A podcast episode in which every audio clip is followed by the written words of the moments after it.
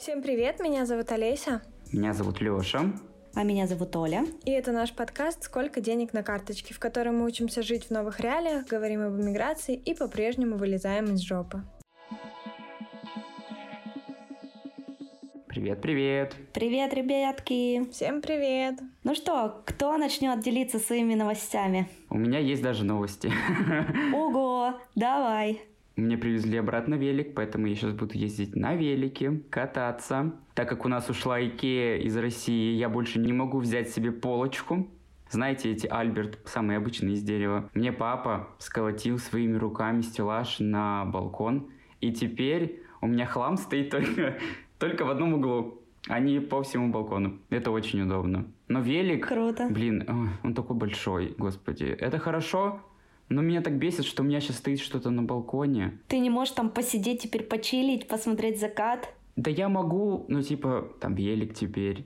И там, ну, грязь, колеса, и вот это все прям... А нельзя оставлять велик в общем коридоре? У вас же вроде закрытый двор и домофон. У нас закрытый двор и домофон, и все замечательно, и дом хороший, и соседи у меня приятные, но я ссу. А ты не ссы. Ну и к тому же это не очень, мне кажется, красиво загромождать коридор, потому что там дети на великах своих выезжают. Ну, представляешь, ты такой идешь, а у тебя на пол коридора велик чей-то. А нету таких, знаешь, сейчас в новых домах, типа комнаты для хранения внизу? Нет, нет. У, нас у меня есть. нет такой роскоши. Ну, у Олеси более роскошный дом, видимо. Мне кажется, у Олеси просто поновее дом. У Олеси. Как будто это мой дом. Ну, будем считать, что почти твой. Ну а все, считай. Ты уже туда переехала, кружку свою перевезла, трусишки все свои перевезла.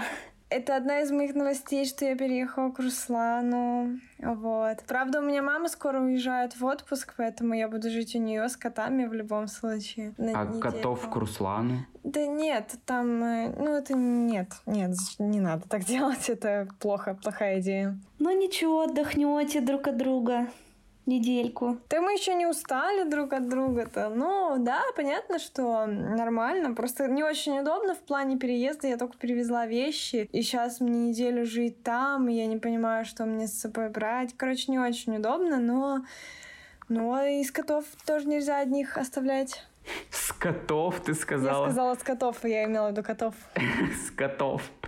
А, В прошлом выпуске ты рассказывала, что сейчас у тебя вырос доход, и ты начала тратить, тратить, тратить деньги. И вчера выложила в сторис, что ты впервые в жизни потратила больше, чем ты заработала. Расскажи, что случилось, где система поломалась. Слушай, я начала вести таблицу расходов, доходов. И да, действительно, в этом месяце я превысила свои расходы. И получилось это по нескольким причинам. В прошлом месяце я заработала довольно много, в этом месяце немножко поменьше, но и месяц, конечно, еще не закончился, три дня до конца.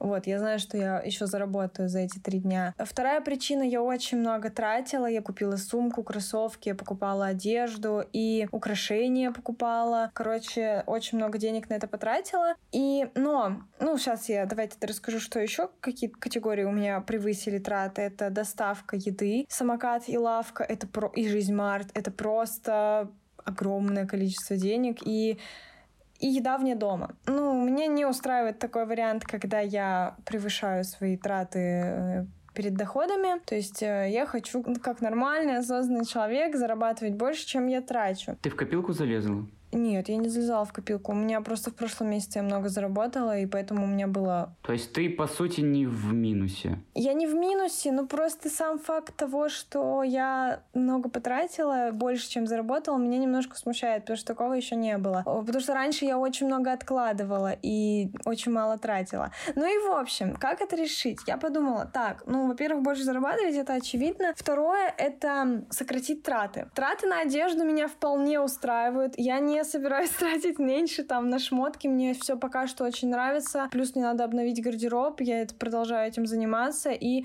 ну, эта трата меня абсолютно не смущает. Даже если бы я там в два раза больше потратила, мне было бы нормально. Вот такое вот странное отношение. Зато я решила, что я буду меньше тратить деньги на доставки, потому что это так развращает. Просто заказываю всякую фигню. Ну, например, вот мне надо там заказать дрип-пакеты. Окей, дрип-пакеты ты не купишь в магазине, окей, заказываем. Но, блин, к этим дрип-пакетам ты набираешь еще, еще, еще всякой херни, которая тебе, по сути, не нужна. Или лень готовить, и ты заказываешь доставку. Но это нормально, но как-то я думаю, что ну что-то я уже сильно это э, охренела в этом плане. А почему охренела? Ты же зарабатываешь. Для чего ты еще зарабатываешь? Слушай, возможно, возможно, ты прав. Просто, может быть, это какая-то моя внутри скряга такая говорит, ну, Олесь, не надо столько денег на еду тратить. Слушайте, у меня в этом плане, конечно, то, что я нахожусь в Тбилиси, и у меня нет до сих пор местной карты, и я вообще не пользуюсь доставками. То есть у меня просто этот расход ноль. Хочешь огурчик, идешь в магазин, правильно? Да, да, я хожу в магазин, при том, что мы, когда оптимизировали, ну, думали, как оптимизировать наши расходы, а мы сделали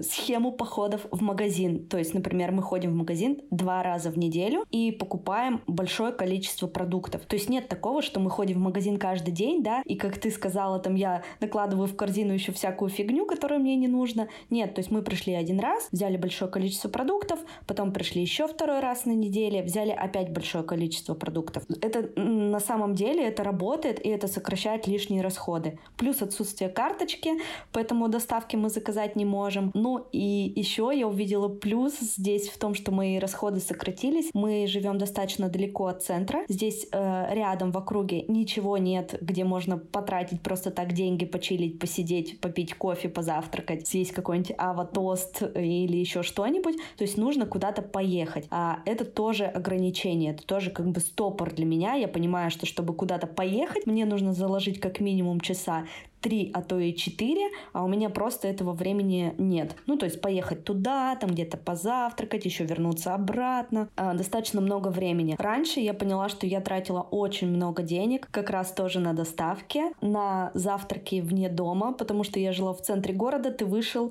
и тысячи кофеин, там разных всяких разнообразных, куда хочешь пошел, потратил деньги, а здесь этого нет. Я и... на самом деле не очень люблю доставки, да, это все супер удобно, но там все в упаковке, и плюс они тебе дают пакет. У меня столько скопилось этих мешков самокатовских, что у меня, знаете, корзинка такая напихана этими мешочками и, ну блин, ну ты же несешь от двери до двери в коробочке. Дай мне эту коробочку, я там все выкину быстренько. Мне не нужен пакет дома. Я раньше писала в комментариях э, к заказу, что мне не нужен пакет, и я брала прямо из корзинки его в руки.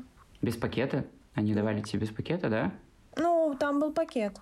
Но они его потом, наверное, выбрасывают. Это знаете, как в магазине ты вовремя не сказал, что мне не нужен под один огурец мешочек, и она тебе упаковывает. Я говорю, ой, а мне не надо было мешочек. Она такая, да, хорошо, и выбрасывает его в мусорку. Я сейчас уточняю, говорю, а вы его выбросите в мусорку или нет? Она говорит, нет и куда ты его, знаешь, так кладет. Слушайте, а у меня, знаете, какая новость? Э, как раз в связи с этими пакетами. Э, я здесь э, начала сортировать мусор. О, молодец. Я у этого очень хотела, но у меня была очень маленькая кухня, открытый балкон, и не было на самом деле возможности, где это все хранить. То сейчас у меня огромная кухня, есть много ящиков. Один ящик я выделила и прям поставила там такие ну, пакеты. В один я кладу э, один пластик, в другой другой пластик, в третий железные банки, в четвертый э, картон. И недавно э, я нашла здесь, куда это все сдавать. Тут есть прикольный магазинчик, где продаются всякие товары, и они э, 10 дней в месяц принимают этот пластик. Ну и все вторсырье. А как там на законодательном уровне в Грузии с переработкой? Это не насаждается никак? Нет, здесь э, я, знаешь, буквально там два раза видела контейнеры на улице для разного мусора, но вообще здесь культуры такой нет. И вот самое интересное, я, значит, последний раз буквально пару дней назад назад взяла пять огромных пакетов, вызвала себе такси. Это потому что этот магазинчик находится в центре. Не поеду же я на автобусе с этими пакетами. Вызвала такси, загрузила это все в багажник таксисту. И мы э, едем с ним, и он спрашивает, а что вы, куда едете, что везете? Я говорю, ну вот, я везу пластик, вот туда-то, туда-то. Он так повернулся на меня. Ну да, очень удивленно посмотрел. Говорит, но вам же там, наверное, за это заплатят. Вот. Я говорю, нет. У меня родители Он думают так, да. Да, он говорит, в смысле не заплатят? То есть вы целый месяц копили пластик, Мыли собирали его. это все. Да, мыли, потом, значит, вызвали такси, заплатили за это 200 рублей и едете куда-то, это все отвезти, тратите свое время. И я говорю, да. И он такой, вы такой хороший человек, я такое в первый раз вижу. Мне было так приятно. Блин, Понаехали тут эти русские, блин, осознанные. Да, то есть он был очень удивлен, мне было прям очень приятно. Вот, поэтому я стала более осознанней, мне это супер нравится. У нас же сейчас вот э, закрылась Икея, и насколько я понимаю, что центрообразующим э, действием Меги была Икея. И я вот боюсь, что может как-то это сказаться на пункте сбора. Нет, пункт сбора от не мусора. От не... Ой, от не музея мусора. Так От- не музей мусора вообще вроде закрывался у нас в Екатеринбурге, нет? Нет, нет, все нормально. Он не закроется, типа там есть этот пункт. В общем, если вы хотите сдать вторсырье на переработку в Екатеринбурге, это можно сделать в Меге или в немузее мусора. Он находится в центре города. Если вы находитесь в Тбилиси, то этот магазинчик называется Zero Effect. У них есть аккаунт в Инстаграме. Тоже можете зайти, посмотреть, съездить туда. Находится в самом центре. И там можете себе что-нибудь взять экологичненького, какую-нибудь типа многоразовую трубочку, многоразовый стаканчик, да, да, авоську. там продаются трубочки, мыло, там есть гаражная распродажа, вещи, различные сумки. В общем, куча всего, классное место. Еще из новостей к нам приехала мама Артема в гости. О. У меня состоялось такое знакомство с родителями. И Вот. чё, как тебе свекровка? Ну, очень хорошо. У нас вроде... Хорошая? Да, да, да, все хорошо. Мы даже погулять уже успели и вместе пьем настойки, которые Тёма сейчас готовит. Вот для меня это такой второй опыт в жизни. Первый раз я знакомилась с родителями, когда мне было 16. Я уже сильно не помню, как это происходило. Сейчас, конечно, это же все по-другому. Но прикольно. Мне нравится. Вроде мы друг другу понравились.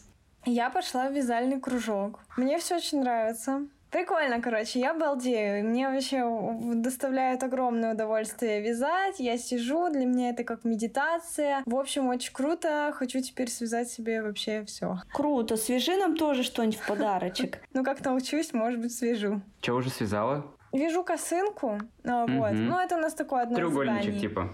Да, да. э, И вяжу манишку такую на горло. От груди до шеи. Прикольная штука. Еще из новостей будет свайп э, 1 июля в пятницу.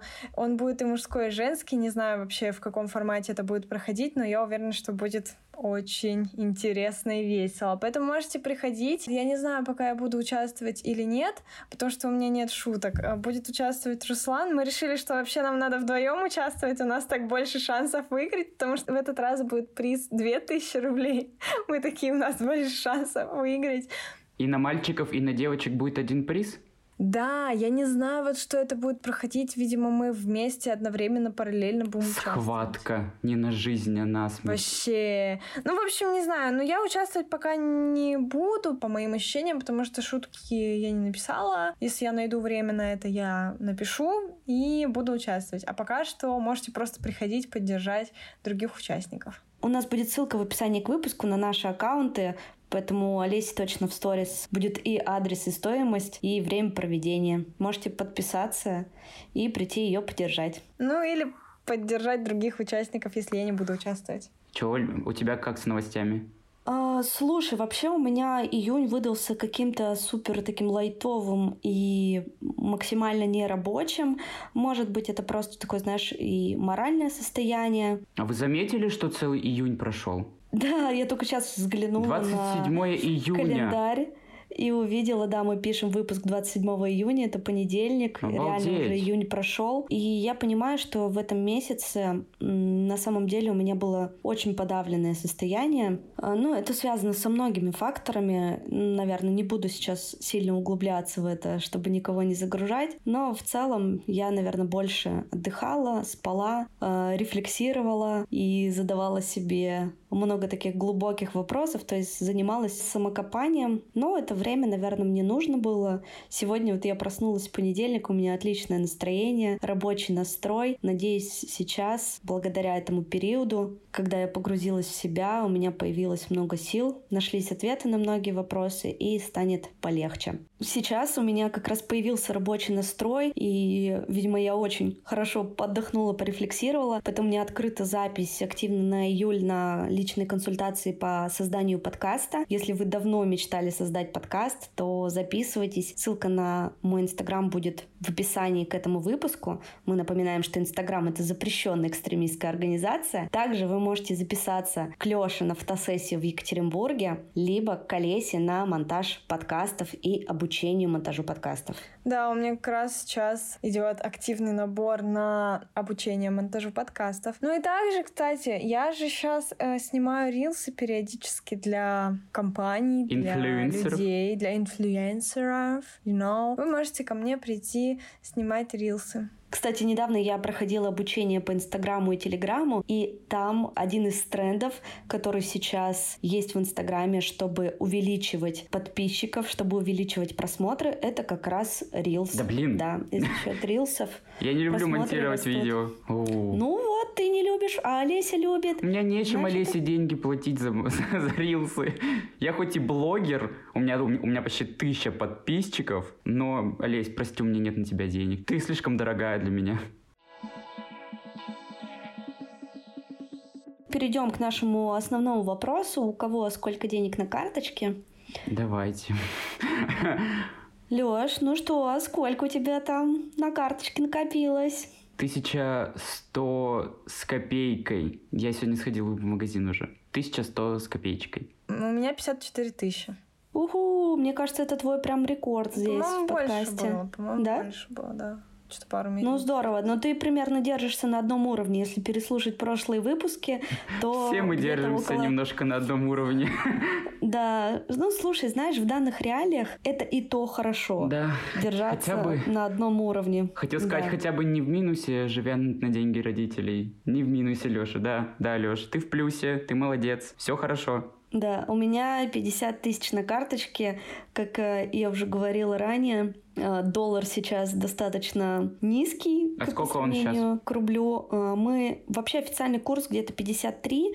Мы здесь меняем через денежные переводы, он 58. Поэтому все деньги, которые у меня там появляются, я обычно сразу вывожу, потому что непонятно, никто не знает, когда он снова вырастет. А если он вырастет, ты будешь в плюсе. Прикольно. Ну, если он вырастет, да, конечно, я буду в плюсе, но если он вырастет, а я не успею поменять эти деньги, то у меня просто будет меньше лари. Поэтому я стараюсь много денег не держать сейчас на карточке и все, что приходит, сразу обменивать. Но, кстати, про валюты, про крипту мы давно хотели поговорить. И сегодня как раз позвали в гости Дениса, который нам расскажет все про мир криптовалют. Ребят, вы понимаете, что этот выпуск мы хотели записать уже два сезона.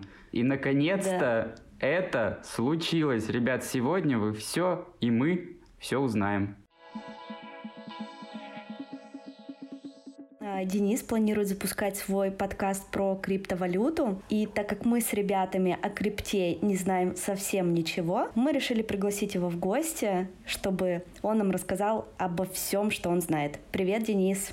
Привет, привет. Привет, ребят. Привет, привет. Слушай, у нас первый вопрос. Мы хотим знать, что означают слова токен, биткоин, крипта, щиткоин, стейткоин. В общем, давай начнем с самого начала. Так, ну, мне кажется, что самого сложного, ну, там по-другому никак не начать. В любом случае, если входить в мир крипты, нужна какая-то базовая терминология. Ну, давайте по порядку пойдем про все термины, которые вы хотите. Значит, что? Начнем с самого базового. Криптовалюта. Что это у нас вообще такое? Смотрите, это у нас цифровая платежная система при проверке транзакций, в которой участвуют банки. То есть это происходит условно в сети интернет при помощи множества компьютеров из разных уголков э, нашей отдаленной, нашего отдаленного мира. А можно я сразу задам вопрос тогда?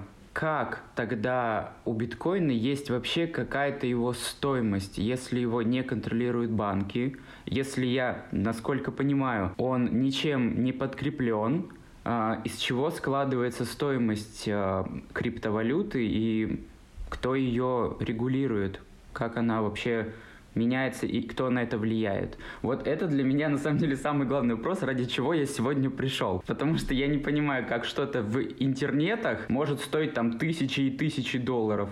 Сейчас не знаю уже, но ходили слухи. Ой, это, кстати, очень интересно. Я, когда начал изучать крипту, я тоже не понимал. И долгое время не понимал, почему биткоин столько стоит именно конкретно. Но в какой-то момент я все-таки понял. Это, это на самом деле несложно. Если говорить про биток, это получается у нас первая вообще крипта, которая появилась. Да, ее никем, э, она никем не регулируется, вот, но она постепенно создается. И в чем отличие от э, наших вот обычных денег, допустим, да, возьмем рубли, доллары, а есть эмиссия условная, есть государство, которое это деньги печатает. Оно может напечатать хоть сколько. США, да, а Федеральный резерв завтра возьмет и такой, а давайте еще 2 триллиона напечатаем долларов. Что нам, кто это запрещает? Никто. А у биткоина нет такого. Никто не может завтра взять и там себе еще э, условно создать 10, 20, там 10 тысяч биткоинов. Они добываются постепенно. Это, это просто сейчас долгая такая история про майнинг, да, то есть про добычу, если конкретно уходить. Но в целом, если кратенько, биткоинов может быть всего 21 миллион. Вот, то есть это уже прописано. У каждой монетки есть свой протокол, который создан и который нельзя изменить. То есть биткоинов не может быть больше указанной суммы при создании. То есть вот их будет 21 миллион. И дальше никто их никак вообще не перепридумает, не пересоздаст. 22 миллиона их никогда не будет. А почему такой лимит? Да, и это вообще какой-то человек придумал или, ну, вот эту систему установил этот или лимит? Или это типа то, что весит биток там какое-то определенное количество гигов, там терабайт? Э, да, смотрите, э, есть э, ник, вот, он самый известный, наверное, э, в криптомире, Сатоши Накамото. Я не знаю, это человек или группа, до сих пор это не установили. В общем, это создатель самого биткоина. А, кто-то поговаривает, что это группа, кто-то говорит, что это человек. Не знаю почему, честно, это для меня загадка. Вот он захотел, не знаю, может у него э, любимое число счастливое 21, такой, ну все, будет 21 миллион, мне в принципе устраивает. Он так прописал, так было задумано, все с этим согласились, ну как бы никто против сильно и не был, поэтому такое число осталось. И почему, собственно, вот э, возвращаясь к вопросу про стоимость, как вообще она формируется, как она растет. Смотрите, э, очень просто попытаюсь это объяснить. Есть э, компьютеры, фермы, которые используют электросеть, используют элементы в компьютере и создают биткоины, да, условно, вот если так зафиксировать. И каждые 4 года происходит халвинг. Халвинг — это ну, сбор урожая на сленге такой. Вот. А, когда биткоин делится. Что это означает? Нужно больше электроэнергии, нужно больше запариться, чтобы его а, создать. Создается его в два раза меньше. Это происходит каждые 4 года, поэтому он а, вот, собственно, за там последние сколько, 10 лет вырос в десятки тысяч раз. А то есть его еще не 21 миллион? Он еще делается в процессе, да? Да, да. Я смотрел э, вот сегодня, значит, его 19 миллионов 73 тысячи, там 200, по-моему, с чем, ну, уже поменялось, наверное, это э, значение, вот. А, осталось сделать чуть меньше 2 миллионов, но так как э, процесс очень сильно затрудняется, то по подсчетам примерно его добыча закончится к 40 году. То есть вот эти 2 миллиончика будет делаться сейчас почти 20 лет. Вот. А как ты думаешь, если он достигнет этой цифры в 21 миллион, он обесценится вообще в ничто, потому что, ну, его не будут уже добывать, и как, как таковой интерес, наверное, я не знаю, ну, с моей вот этой вот точки зрения пропадет, или наоборот его цена за тем фактом, что он очень такой лимитированный получается, 21 миллион всего, он наоборот еще больше в цене вырастет? Или это пока непредсказуемо? А, вот я тоже этот вопрос обдумывал, в принципе у меня есть свой ответ. Это все точно вообще непредсказуемо, даже через год, через два, тем более с последними событиями. Но а, на самом деле я думаю, я думаю, что он а, значительно вырастет, он будет, возможно, стоить, не знаю, сотни тысяч долларов, но ну, это э, желательно, конечно, хотелось бы. Как будут э, люди получать деньги, да, те, кто э, его добывал, как им вообще э, монетизировать, собственно, вот эти свои фермы, компьютеры и все прочее, что они покупали. Они будут э, осуществлять транзакции, то есть к систему кто-то должен поддерживать, а как раз-таки с помощью компьютеров происходят вот эти все э, транзакции, перемещения от одного человека к другому в сети, и за это, конечно же, берется комиссия. Как в банке, только тут э, эта комиссия напрямую отдается людям, с помощью которых мы переводим с вами там биткоины с одного кошелька на другой, поэтому э, никто их добывать не будет, но комиссию будут брать и на этом, скорее всего, будут, ну, не скорее всего, на этом и будут зарабатывать. Угу. Но я все равно не понял, как э, стоимость биткоина чем-то подкрепляется. Вот, например, э, доллар – это золото, да? Э, рубль, насколько я понимаю, это тоже, ну, типа мы не можем напечатать больше, чем у нас есть золото, да? То есть он все равно подкреплен чем-то физическим и, ну, живым, осязаемым. А биткоин, вот как он столько стоит? Почему он не может стоить в 30 раз больше и почему он не может стоить в 40 раз меньше? Что подтверждает его стоимость, что это не что-то в интернете придуманное, а что у этого есть какая-то стоимость. Вот как я вообще не понимаю, как это работает. Да, я понял э, твое негодование и честно скажу. Э, Интернет эти ваши. Ужасно, конечно, вообще. А честно, я тоже биткоин ничем не подкреплен. Вот это основная такая тема, что он может стоить а, одномоментно и в 30 раз дороже, и в 100 раз дешевле, и в целом цена биткоина определяется спросом. Вот он был людям интересен в какой-то момент, он стоил, условно доходила цена до 70 тысяч долларов а в связи с последними событиями, а как э, вы знаете, у нас э, вся экономика базируется на США. Если у них все хорошо, во всем мире, в принципе, все хорошо, у них какие-то проблемы, то это отражается вообще на всех сферах, и особенно на крипте, оно очень сильно завязано на фондовом рынке США, э, поэтому он сейчас стоит вот в районе 20.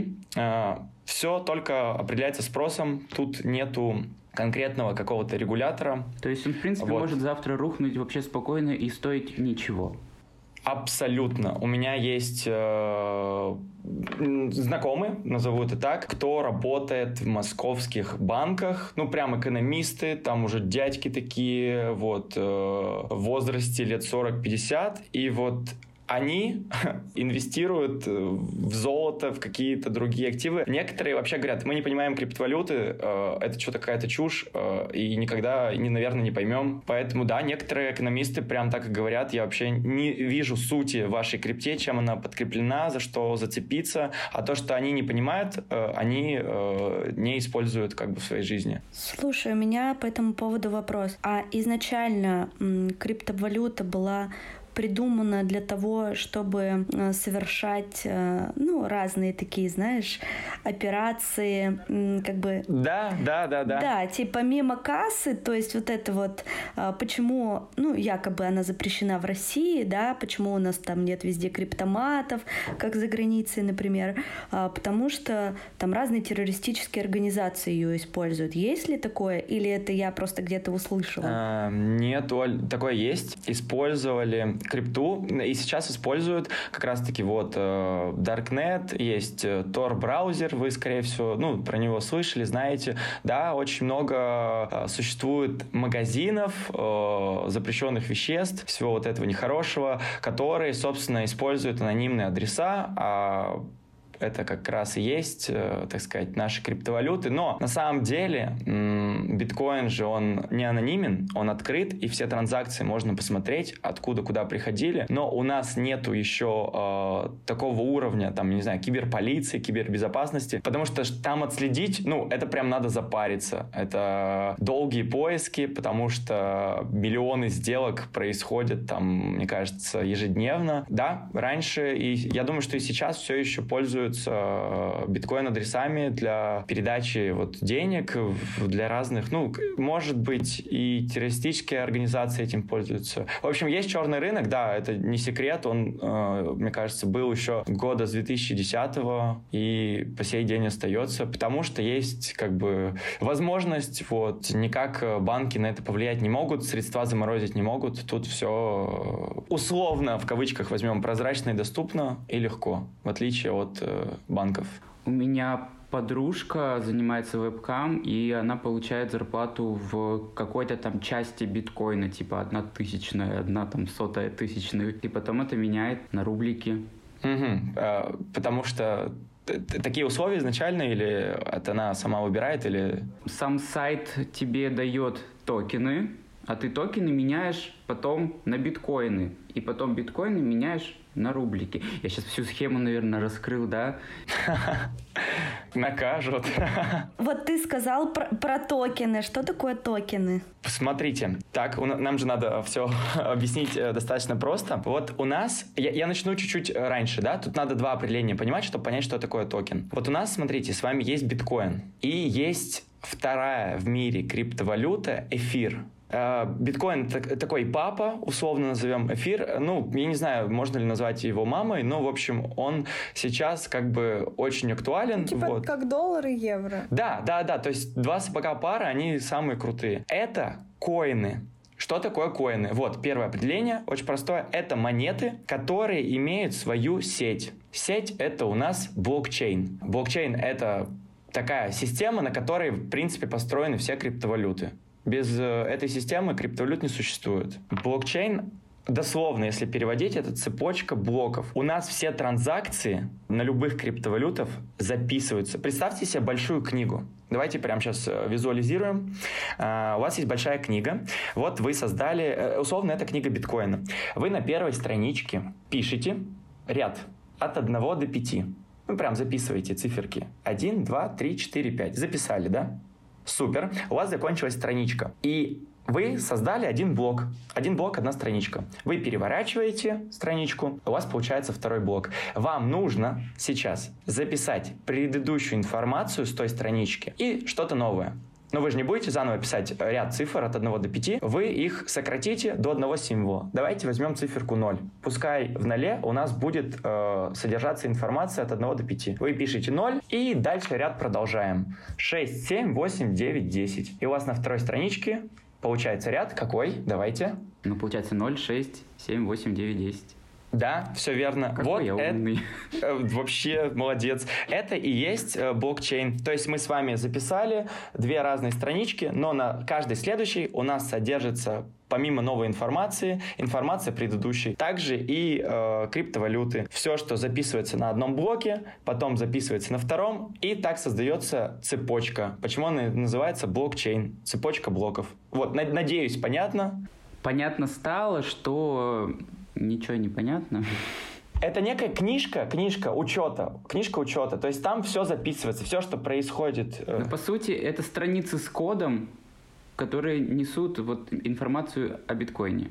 Все верно, все верно. О всех транзакциях, которые происходят во всем мире. Вот. Вот сейчас стало понятней. Супер. Сейчас, сейчас будет еще снова непонятней. И это отдельная экосистема. То есть биткоин, у него есть своя экосистема, и у эфира есть своя экосистема. И у некоторых монет есть своя экосистема. И вот мы с вами дошли до токена. Что такое токен? Токен, я сначала раскрою определение и потом попробую чуть-чуть э, более внятнее объяснить. Это проекты, которые созданы на базе другой сети, вот этого блокчейна, и работают по ее правилам. То есть большинство монет других, токенов, да, почему они называются токены, они созданы на базе блокчейна биткоина по его правилам, но со своими какими-то условиями. И есть просто отдельные экосистемы, которые прям создаются с нуля, а большинство монет, которых, э, ну, которые вообще существуют, а их более 15 тысяч, они в основном э, создатели не запариваются, а берут скелет каких-то монет, будь то биткоин, эфир, и на базе вот э, этой программы создают новые. Слушай, а получается, что любой человек, там, ты, я, Леся, Леша, можем создать свой биткоин, правильно? Верно, верно, да. Если мы посвятим э, несколько лет криптографии, то, возможно, у нас получится создать свою монетку. Но в целом, да, ты абсолютно права. Мы с вами можем создать свой токен. Возможно, он даже возымеет успех, мы его можем продать, он у нас будет стоить огромное количество денег. То есть это как-то программируется, да?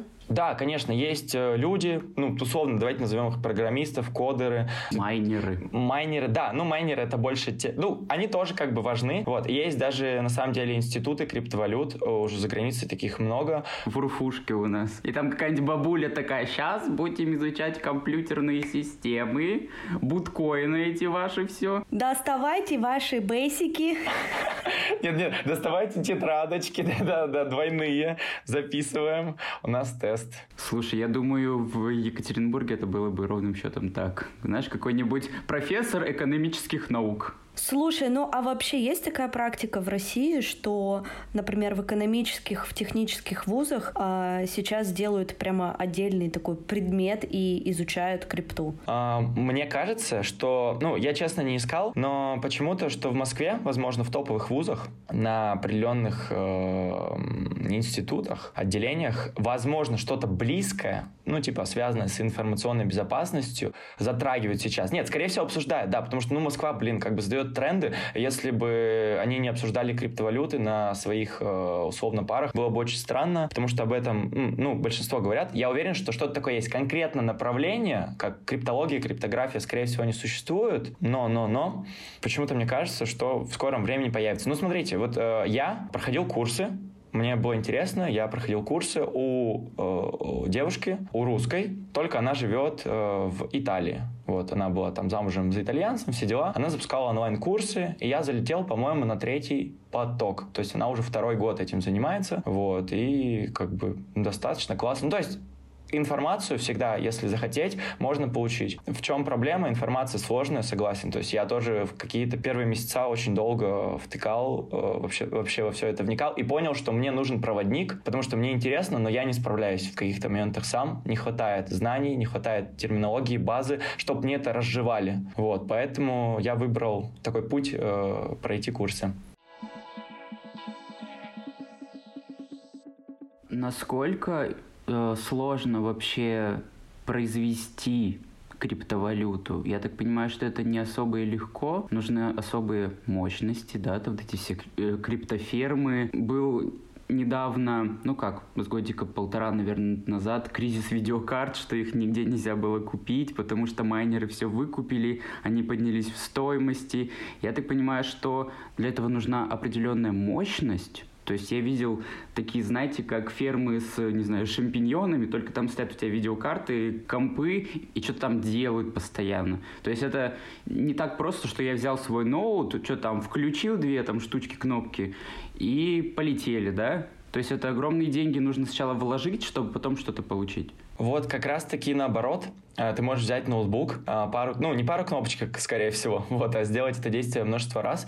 И да, тебе нужно, получается, быть э, прошаренным в программировании, в программных кодах, да, и ты э, абсолютно можешь там один или с командой создать ну, внутри сети, вот в интернете, свою крипту, а фермы нужны для как раз-таки ее добычи, чтобы она вырабатывалась. А создать ты можешь спокойно. Вот, кстати, Оля спрашивала про щиткоины, э, как раз-таки на тему, кто может создавать криптовалюты, абсолютно все. Э, щиткоины — это те же самые монетки, э, токены, которые люди создавали, такие, вау, у нас вот есть э, такая штучка, они за счет инфляции инфлюенсеров э, хайпились, то есть это вот хайп-проект, который продвигали, все такие, это вообще супер что-то, это невероятная монета, давайте все покупаем. Э, люди туда приходят на этой волне хайпа, покупают, а потом создатели ее просто рушат, забирают все бабки и ликвидность монеты, ну то есть ее цена укатывается в ноль, и все э, в минусе, кроме создателей. Они забрали все сливочки, и все, поэтому... Леша, я нашла идею стартапа. Пора, пора делать, да. Слушай, я это все представляю, как знаешь, какой-то, э, помнишь, в 90-х годах был такая, была такая система МММ. Мне вот это вот все представляется каким-то таким, знаешь, просто пузырем, что ли. Мне кажется, вообще весь биткоин это, это большой пузырь. Я слышал такие мнения, да. В- возможно, э, в каком-то моменте люди, вот, которые так говорили, и вы окажетесь правы. Ну, то есть все, все возможно. Пока что еще э, капитализация общая всех, ну, всей криптоиндустрии, э, если сейчас сравнивать с последними событиями, капитализация всех вообще монеток, которые существуют, и биткоин, и остальные в частности, равна примерно капитализации, э, ну, Microsoft возьмем, то есть вот этой глобальной компании. У них столько же ровно денег, сколько и у всех криптовалют. Поэтому Поэтому крипта еще на стадии, мне кажется, зарождения. Вот. Если она, как вы говорите, как пузырь, да, не лопнет. Я очень отношусь к этому э, адекватно, что это возможно, но почему-то мне хочется верить, что эта история как раз-таки на года. А государству интересно участвовать в мире крипты или нет? Ну вот, насколько я понимаю, ты можешь обменять э, биткоин на доллар. На рубль не знаю. Мне кажется, что нет, наверное, не знаю. Но насколько государству интересно в это влезать и не получится ли так в ближайшее время, что, ну, например, условная страна R начнет влезать в биткоин и все тут контролировать? Ну, есть же какая-то страна, которая приняла биткоин как основную валюту.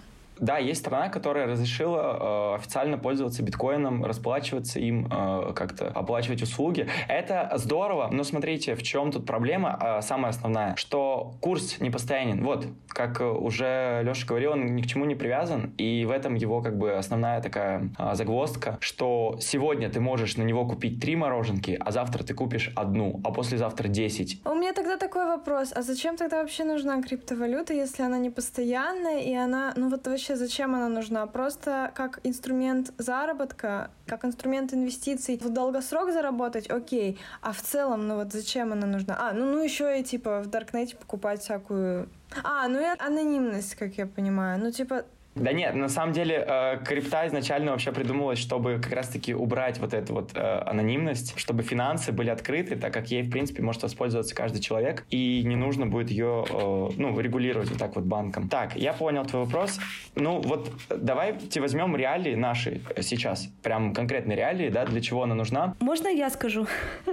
Первая причина, мне кажется, почему она нужна, ну, раз я нахожусь в эмиграции, я это на себе испытала, когда в начале марта марта я переехала, все люди, ну и большинство людей, которые переехали, для них крипта э, была единственным способом выводить э, деньги из свои накопленные там миллионы, выводить из страны. которые, которые под подушкой, да, лежат. Нет. Э, ну да, плюс же было еще ограничение, что ты можешь вывести из России только на человека 10 тысяч долларов. А если у тебя там на счету 50 тысяч долларов, 100 тысяч долларов, то есть многие выводили как раз их через крипту. Вот, Оль, ты в целом ответила э, за меня, все верно. Вот это наши реалии. У нас был запрет на десятку, и у людей, ну, как бы, достаточно таких э, давайте назовем богатых, обеспеченных, да, у них, конечно, эти 10 тысяч долларов для них ничего не значат, у них э, крупные суммы, миллионами, десятки миллионов, им нужно их было как-то выводить. Соответственно, у, у большинства блогеров и всех вот этих бизнесменов э, к ним пришла на помощь крипта, они все это делали и до сих пор делают э, с помощью как раз-таки вот этих транзакций. Да, в моменте они могут получить чуть меньше, чем у них было. Но лучше потерять там 5%, чем а, вообще не иметь этих денег. Это очень сильно помогло сейчас многим. Прям крипта, она больше помогает. А, вот я смотрю некоторые каналы на ютубе, и монетизацию уже отключили, и люди собирают, допустим, пожертвования, ну как условно, на выпуске, чтобы продолжать свою деятельность, все снимать, собирают в крипте. Многие начали э, внедрять вообще крипту в свою жизнь, так скажем. Э, вынужденно или нет, но факт э, такой есть есть. Слушайте, может быть, нам тоже завести подкаст у криптокошелек, пусть нам донатят в крипте. А еще знаешь, какой у нас у меня вопрос возник? А, получается, еще, ну, из плюсов крипты это то, что если ты все транзакции проводишь свои через крипту, ты, по сути, не платишь налоги правильно? А, да, кстати, очень хороший вопрос. До сих пор он такой витает в воздухе, да, потому что государство, вот у нас конкретно, если, если брать Россию, оно только в зародыше, только еще начинается обсуждение, хотя они вот недавно выносили э, какой-то проект. Там была такая тема, что если у вас э, есть криптовалюта до 600 тысяч рублей, то как бы ее не обязательно учитывать. Но если у вас сверх этой суммы, то вам нужно, ну, как бы вот эту декларацию сделать условно и отчитаться. А не помню, и, по-моему, пока они налоги не вводили, но они хотят это контролировать. Да, они все хотят контролировать контролировать. И вот у нас был, по-моему, предыдущий вопрос как раз-таки, как государство на это влияет. А, России хотели сделать цифровой рубль, но а, тут сразу стоит сказать, что это ломает всю систему и вообще идею крипты, когда она прозрачная, и люди независимо от кого-то. А если будет цифровой рубль, кем контролирует цифровой рубль? Конечно, государством. То есть это будет конкретно их, несмотря на то, что она будет в интернете, и это все цифровизация, это будет деньги государства. И с ними они уже могут делать все, что угодно. Хотят, твой счет заблокируют. Хотят, у тебя деньги спишут. Хотят, э, вообще тебе не дадут ничего сделать с твоим кошельком. Да, кстати, вот еще вопрос про заблокировать счет. Получается, что твой криптосчет а, заблокировать никто не может, правильно? Отчасти да, отчасти нет. Есть э, два вида кошельков. Есть вообще три вида кошельков. Первый — это м, криптобиржи, криптобиржи, э, там, то есть у вас хранятся денежки, но биржа является посредником. И по сути у биржи есть э, официальная власть с вашим счетом сделать все, что угодно. Вот недавно на одной из бирж у меня есть там э, счет и какие-то монетки, и она для россиян сделала такую штуку, что до 10 тысяч, нет, по-моему, до 1000 евро, что ли, я не помню точную сумму, либо до 1000, либо до 10 тысяч евро могут люди, отдельный человек держать монеты вообще любые на такую сумму. Если сверх, то больше, кроме как вывести эти средства, никакие функции недоступны. Нельзя торговать, нельзя э, переводить, нельзя их обменивать на другие монеты. То есть э, биржа вела санкции, и с ними предстоит мириться. Но есть вторые кошельки, они условно анонимные, э, децентрализованные, то есть они никем не регулируются. Это, знаете, вот э, в, есть э, в браузере, вот в Google возьмем, есть расширение такое, вот MetaMask, тоже есть у меня этот кошелечек. Вообще Э, там вы создаете аккаунт, у вас э, есть пароль от него, все данные, все. А правда, я недавно слышал такое, что если ты забыл э, свой пароль, то все, денежки и биткоины твои пока. Это правда? Ой, так случилось у одного моего знакомого. Он забыл пароль, потерял где-то бумажку с паролем и То все. То есть ты просто забываешь и все. И у тебя нет никакого юридического доступа к этому счету. Да, это вот кошелек, в этом его как бы и прелесть, одновременно минус, что он э, децентрализованный, никем не регулируется, а, но к нему никто не может получить доступ вообще никак, но при создании кошелька дается всегда секретная фраза. Она состоит всегда из 12 слов, их нужно записать, желательно раза 3, а то и 30, э, разбросать по комнате, отвести в сейф э, родителям, то есть куда угодно, потому что если эту фразу забыть, то да, все, доступ к кошельку будет утерян. И никакие ни службы, службы, ни хакеры, никто не сможет помочь, если потерять вот эти заветные 12 слов. И получается, что твои деньги просто где-то зависнут в пространстве и Да, все? Э, я тебе больше скажу, э, столько людей на этом, ну, я не знаю сколько, но мне кажется, огромное количество, э, десятки миллионов потерялись. А у каждого кошелька есть свой адрес. И если хотя бы одну буковку изменить и отправить деньги, то есть они уйдут, и они застрянут в сети, если не в ту сеть, не с одной сети в другую перевести неправильно, выбрать кошелек, сеть, то деньги просто зависнут, и их вообще никак не вернуть. Никто не может отменить транзакции, которые уже осуществлены. То есть банк может их отменить, а все остальные нет. Ты говорил про кошельки. Вот MetaMask, и ты не закончил, продолжишь? А, да, есть э, третий вид кошельков, называется холодные кошельки или по-другому аппаратные. Это микрофлешечка. Вот такая, знаете, прям как маленькая флешечка. Она продается вообще по всему миру, стоит относительно недорого, подключается к ноутбуку. То есть у вас там условно вот этот свой кошелечек, вы из каких-то бирж, либо опять же с того же MetaMask а, перекидываете на эту флешечку все свои сбережения, все свои монетки, любые, которые у вас есть, флешечку вытаскиваете и убираете в ящик ящичек. Поэтому это самый безопасный способ хранить э, деньги на аппаратном кошельке. Но тут вытекает следующая штука, что за каждый перевод берутся комиссии, а иногда комиссии конские, поэтому обычно такие кошелечки заводят те, кто уже оперирует суммами на миллионы. Получается, ты назвал там три способа хранить э, валюту, а как ее покупать? Ну, не валюту, а криптовалюту криптовалюту. Как покупать? А, можно покупать, опять же, много способов. Давайте просто быстренько перечислю. Вы можете купить у другого человека через Telegram, просто договориться, вы ему отправляете. Ну, то есть тут, э, возможно, через гаранта. Вот, гарант — это посредник, который примет одни деньги, примет э, криптовалюту у другого и вам сделает такой change быстренький. И возьмет за это процент, где-то 2-3% вроде. Да, да, да, по-разному, вот. Но гарантов тоже нужно э, проверенных. Вы можете договориться напрямую с человеком, если не боитесь, что он вас обманет. Существует э, криптобиржи, вот, э, где вы можете прямо купить э, рубли либо доллары, сразу поменять на крипту, которую вы хотите. Но так невыгодно, потому что там очень, ну, не скажу, что нечестные, очень э, биржу подстраивающиеся ценники, и это невыгодно. Как я вообще делаю, и как делает большинство, как меня учили, как я знаю, э, как, в принципе, делает огромное количество, львиная доля э, инвесторов, условно, это P2P торговля. P2P — это peer-to-peer, от человека к человеку. Э, это делается в основном через биржу, ну, вот также либо через Telegram, Гаранта. Вы э, отправляете отправляете э, свои фиатные деньги, то есть рубли или доллары или какую-то еще валюту, ну, которую хотите отправить, э, хоть юани, и вам э, другой человечек отправляет USDT. Как раз-таки был вопрос у Оли про стейблкоины. Стейблкоины — это единственные монеты в крипте, которые чем-то подкреплены. И как раз-таки USDT — это доллары, криптодоллары один э, USDT равен одному доллару. Тут все э, завязано как раз-таки на долларе. То есть если, ну, доллар, я не знаю, в каких э, условиях должен упасть, что с ним должно случиться, поэтому с этими монетами процентов 95 не все 100, ничего не произойдет. И вот обычно люди отправляют э, свои деньги, получают криптодоллары, и с этими криптодолларами USDT уже делают все, что хотят. Покупают остальные монеты, торгуют. А, скажи, пожалуйста, э, топ приложений. Э, я знаю, что есть специальные приложения для этого, которые, например, ты используешь в своей практике или какие-то самые популярные проверенные приложения.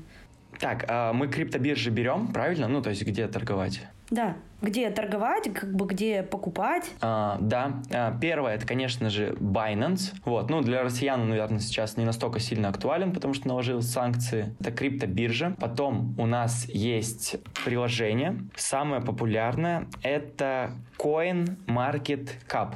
Там все новости, все курсы, ну, курсы криптовалют имеется в виду. В общем, самый э, топ-1 сайт, где все смотрят э, актуаль, актуалочку, так скажем. Вот. У нас есть CoinGecko, это тоже приложение по типу CoinMarketCap, такое новостное, просто с небольшим измененным интерфейсом, ну, кому удобнее. Их много, их много, да. Вот, э, пускай пока будет Binance, кому надо, он просто посмотрит, их огромное количество, вот, ну, топовых там штук 10. И я бы назвал вот MetaMask кошелечек очень полезный. Он как бы тоже считается самым так, такой must-have необходимый. Ну, я думаю, этого хватит. Чтобы разобраться в этих четырех, вам нужно не один месяц потратить, поэтому если называть еще больше, это будет чересчур.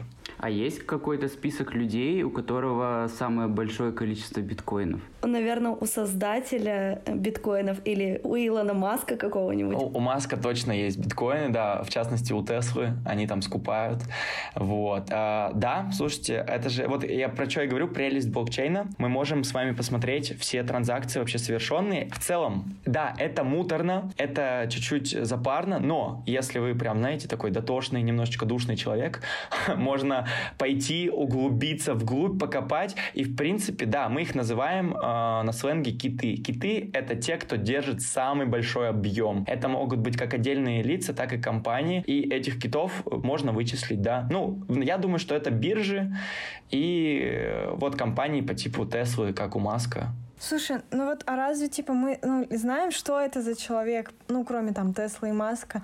Они же ну, у них же нет интереса говорить, что да, это я. Ну, типа, у них же все равно какая-то анонимность существует. Ну, слушай, есть же списки Forbes, там люди спокойно составляют, ну, входят в эти списки и показывают, у кого сколько денег. Ну, как спокойно. А потом такие, ой, да нет, вы что, у меня гораздо меньше, ну что вы? Ну, какие миллиарды долларов? Ну, вы о чем вообще? Да-да, потому что налоги там и все вот это прочее. Какие виллы на кома? Ну что вы? Че, у меня там зарплата, да, 30 тысяч. На самом деле, как раз очень хорошее э, такое замечание. Да, можно посмотреть, у какого кошелька сколько биткоинов, но не всегда можно посмотреть, кто владеет этим кошельком. Вот в этом и суть анонимности. Если человек э, не говорит, что да, это мой кошелек, это вот мои циферки там условные, коды записаны, то мы не до конца узнаем, кто это. Просто те, кто в открытую говорят, я купил там, да, условно 100 биткоинов, то мы их и так и знаем по новостям и по прочим. А если человек захочет остаться анонимным, то кроме там 20 э, символов в строчке и успешной транзакции там на покупку тысячи, 10 тысяч биткоинов, мы ничего не увидим. Но э, вот самое, что интересное, я вам просто рассказываю новости, которые происходят. Государство, прям государство, э, пенсионный фонд, по-моему, Израиля прям покупают биткоины к себе в активы, как инвестиции. Поэтому это не такая уж и анонимная история. Ну вот я поэтому и не понимаю анонимности, если вроде как бы это не анонимно ты можешь все отследить, а вроде как и анонимно ты можешь не раскрываться. Ну, короче, мне, мне кажется все еще, что как будто бы это все анонимно. Ну, то есть, ну да, найдут твой адрес крипто кошелька, но они же не найдут владельца, пока ты сам не скажешь. Но в этом, мне кажется, и есть анонимность. Да, все, все верно, все верно. То есть э, транзакции открытые, а анонимность ты можешь сохранить как пожелаешь. Я согласен, что это было бы чересчур. Мы все хотим, чтобы у нас э, было личное пространство, границы, и что мы делаем с деньгами. Ну, может, кто-то идет там э, в магазин для взрослых, условно, покупает какие-то штучки-дрючки и не хочет, чтобы вообще об этом знали, и расплачивается биткоинами. Поэтому, ну, это нормально. Я считаю, что пускай анонимность такая остается. Транзакции открытые, а кто это уже совершает, э, раскрываться или нет, это дело лично каждого. А, знаешь, у меня возник такой вопрос. А, ты в начале разговора сказал о том, что как бы курс формируют люди, да, то есть они там покупают, за счет этого там он формируется, но как быть с тем, что сейчас курс падает. Ведь вроде бы за счет иммиграции, вот этих всех вопросов, его популярность, наоборот, как бы увеличивается. Почему он тогда падает? Ну, мне кажется, можно я тоже скажу, типа, наверное, люди просто выводят свои активы оттуда, потому что боятся за них. А и за счет этого он еще и падает, и получается такой снежный ком. Да, ребят, все верно, вы прям угадали. На самом деле, крипта относительно новый рынок, и поэтому э, есть циклы прихода новых людей. То есть люди сейчас сделали отток, и поэтому курс падает, еще и крупные игроки забирают свои средства. А как мы уже выяснили, вот эти киты очень сильно могут влиять на рынок, прям колоссально. Илон Маск один может влиять, мне кажется, на курс биткоина, потому что твит напишет, и все, и все рухнуло. Да, да, я тебе больше скажу. Он написал как-то твит, из-за твита его акции там взлетели на 20%, также могли упасть на 20%. Вообще э, абсолютно крипторынок очень спекулятивный пока что, и реально от твита, э, от твита Илона Маска может одна из монет улететь на 50 вверх процентов, либо вниз. Вообще спокойно. Очень рынок э, подвержен информационной вот этой, как то влиянию очень сильно. Я думаю, что скоро при, при перестанут верить его твитам, как мальчику, который кричал «волки». Но я думаю, что это скоро придет, но вы понимаете пока, насколько у человека есть власть, что от одного его твита может обрушиться полмира. Ну, грубо говоря. Слушай, тогда у меня вот еще вопросы, наверное, мы уже будем заканчивать. Стоит ли сейчас покупать крипту, раз э, курс уменьшился? Есть ли какие-то предпосылки к тому, что он снова будет расти? Или вообще непредсказуемо? А, очень интересно. Я, честно, пока я в подвешенном состоянии, я сам ничего не покупаю. Вот как раз-таки э, еще хочу дополнить предыдущий вопросик быстренько. Почему, собственно, сейчас курс быстро падает? Вот э, если мы посмотрим, я уже говорил про США, что они у нас, знаете, такой лидер мировой экономики, задают нам тренды. И сейчас в США, так сказать, все не очень сладко. А у них там рынок акций, да, э, традиционный, переживает э, такое падение конкретное. Но это нормально, циклы рынка, и, соответственно, это влечет за собой некие последствия, а крипта очень сильно зависит от э, биржевого рынка США. Поэтому, если там падение, то в крипте, возможно, падение в два или в три раза быстрее, и из-за этого вот такие изменения. Сейчас я лично сам смотрю, наблюдаю, мне больше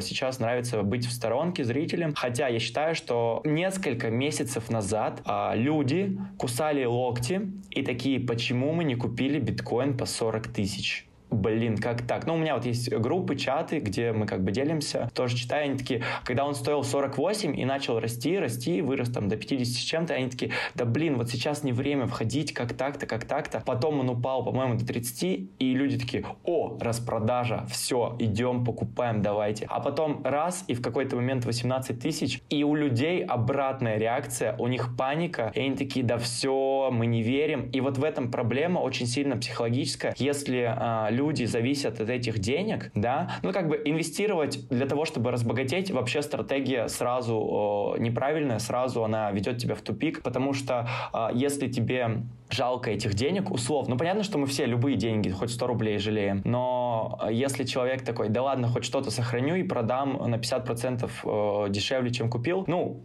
о каком инвестировании идет речь? Тут просто человечек не выдержал, э, нервы сдали. А если э, рассматривать крипту как долгосрочные, да, какие-то вложения, инвестиции, я считаю сейчас вообще шикарный момент закупаться. А сколько сейчас стоит биткоин? Ой, так, честно... Ну, меньше 18. Нет, мне кажется, больше. Давайте, э, у меня тут все под рукой, что сложно посмотреть.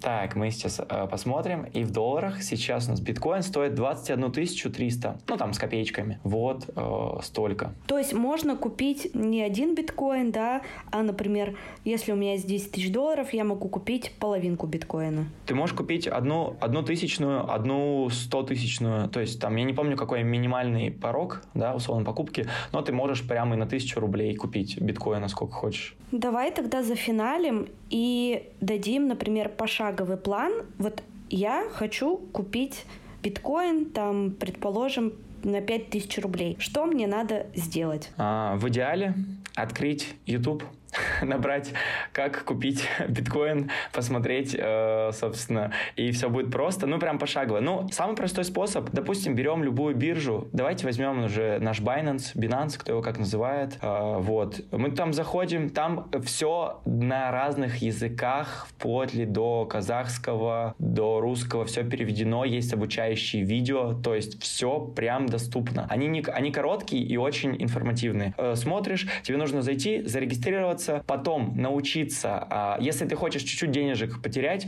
ты можешь сделать самый простой способ, просто сразу с карточки перевести все в биткоин. Но тут ты потеряешь много на комиссии именно биржевой. А если нет, нужно обучиться быстренько P2P торговле, там тоже есть пару роликов, все на сайте. Ты это быстренько посмотрела, создала свою первую сделку, такая, хочу купить вот столько-то USDT, помнишь, стейблкоин, о котором мы говорили. Создаешь, отправляешь с карточки на номер, который будет указан в сделке 5000 рублей, тебе тут же человек в течение там 5 минут переводит вот эти USDT, криптодоллары, они у тебя появляются на кошелечке, ты берешь, заходишь э, в пару там условно биткоина, нажимаешь купить по рыночной цене, одна кнопочка, у тебя есть биткоин. Все, ты стал обладательницей. Я на самом деле думаю, что если торчки могут покупать э, крипту, то мы уж точно справимся. Я, я, в целом хорошая мысль, я думаю, да. Если они смогли, то и мы сможем, ребят. Слушайте, самое интересное, что раз я сейчас нахожусь в Грузии, здесь даже, Денис, представляешь, есть на улице банкоматы, криптоматы. Получается, что я могу все это сделать, потом прийти к этому криптомату, нажать там номер своего кошелька и снять живые деньги, правильно? Вот э, я про криптоматы, честно... Э... надо к тебе, Ольда. Не, не, к не, нам. не слышал, да. Мне вот интересно. Ну, то есть, а ты видела, как происходит процесс? Я сам процесс не видела, я в этом не разбиралась, но я видела, что как бы очень много этих банкоматов. Везде написано вот эта буква Б, криптомат, криптомат, криптомат. И еще э, я тут недавно была на одной тусовке, где было очень много иностранцев. И когда я их спрашивала, чем они занимаются, в основном все они занимаются криптовалютой, они все приехали там из Германии, из Испании, из Америки.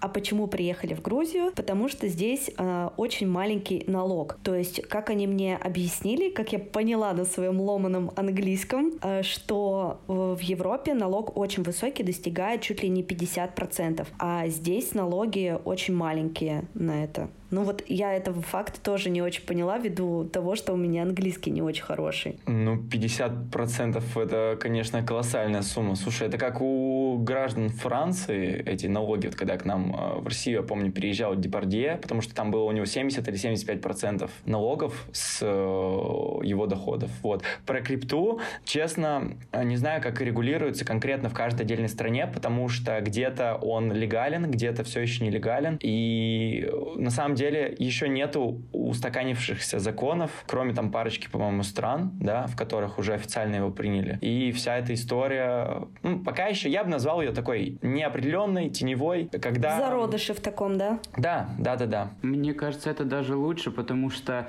если приходит государство, то сразу же усиливается контроль. Если усиливается контроль, повышается, возможно, налог за операцию, потому что в это включается государство, и их нужно всех кормить, Поэтому хорошо, что они пока не лезут и сидят. Ну да, на самом деле, э, я думаю, что налог вот э, государству интересен, как мне кажется, больше с майнеров, с тех, кто крипту добывают. Вот с них бы пособирать э, какой-то процент, и бюджет бы любой страны увеличивался бы, конечно, не в несколько раз, но намного, потому что вот э, страны, где дешевая электроэнергия, условно, там колоссальный объем вообще. Это, по-моему, если я не ошибаюсь, Индия, это Россия, но у нас это, знаете, севера.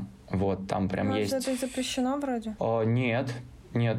Я просто, ну, типа, слышала истории, как там накрывают фермы? Скорее всего, нелегальные э, какие-то истории, потому что я недавно, э, мне кажется, где-то с месяца назад, очень э, нашел крутое видео. Мужчина э, условно ездит, обозревает вот эти все криптоприколы, и он ездил на север России и показывал поле. Вот представьте себе поле, вот это вот чисто э, русское бескрайнее, где ничего нету. Там стоит огромный амбар, я не знаю, сколько там тысяч квадратов вот этих э, расположено. И там один человек человек за компьютером сидит такой...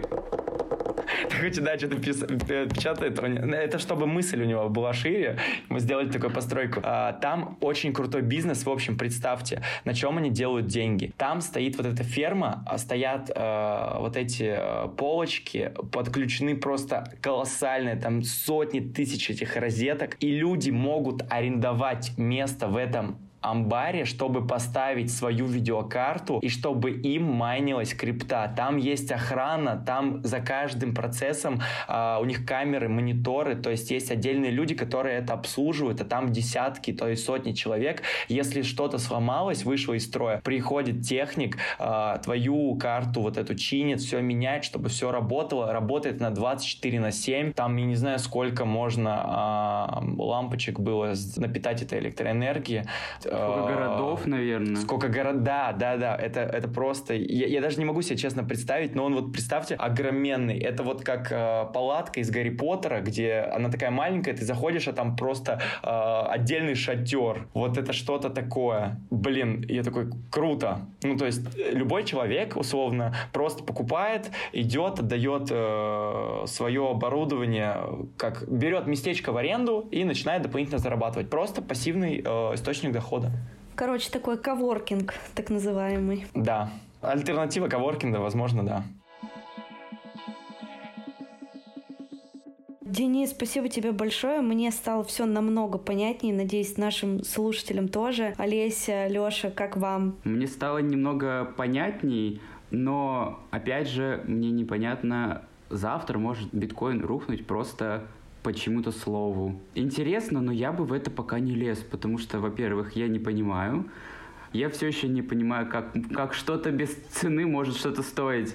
Вот это, знаете, легенький такой э, мини-вывод, если это можно так назвать это сейчас спекулятивный рынок. Ну, то есть на нем можно как заработать, так и потерять. Да, я считаю, что крипта пока что еще это полнейшая спекуляция. Но в долгосрочной перспективе, там две монетки, биткоин и эфир, это долгосрочные инвестиции. А все остальное больше относится, скорее всего, к спекуляции. Денис, я тебе желаю побыстрее запустить свой подкаст про криптовалюту. Там, Спасибо. конечно, ты точно будешь более полно раскрывать каждое понятие и будешь рассказывать рассказывать о том, что происходит в криптомире. Мы тебе желаем удачи. Обязательно в телеграм-канале в своем поделимся, когда твой подкаст выйдет, чтобы те, кто заинтересован, например, как Леша, могли послушать тебя, потому что ты очень подробно, классно рассказываешь. Понятно. Спасибо большое. Спасибо. Спасибо, ребята, что позвали. Надеюсь, я хоть немножечко... Э, раз вы говорите, значит, возможно, было понятно. И... Понятнее стало, но... но... Согласен, согласен, что тема очень большая, не да. из легких, и можно наговорить много всего. Но мне было круто пообщаться и, блин, э, трансформировать свои мысли какие-то вот в такое аудиосообщение. Блин, спасибо за такую возможность. Спасибо тебе большое.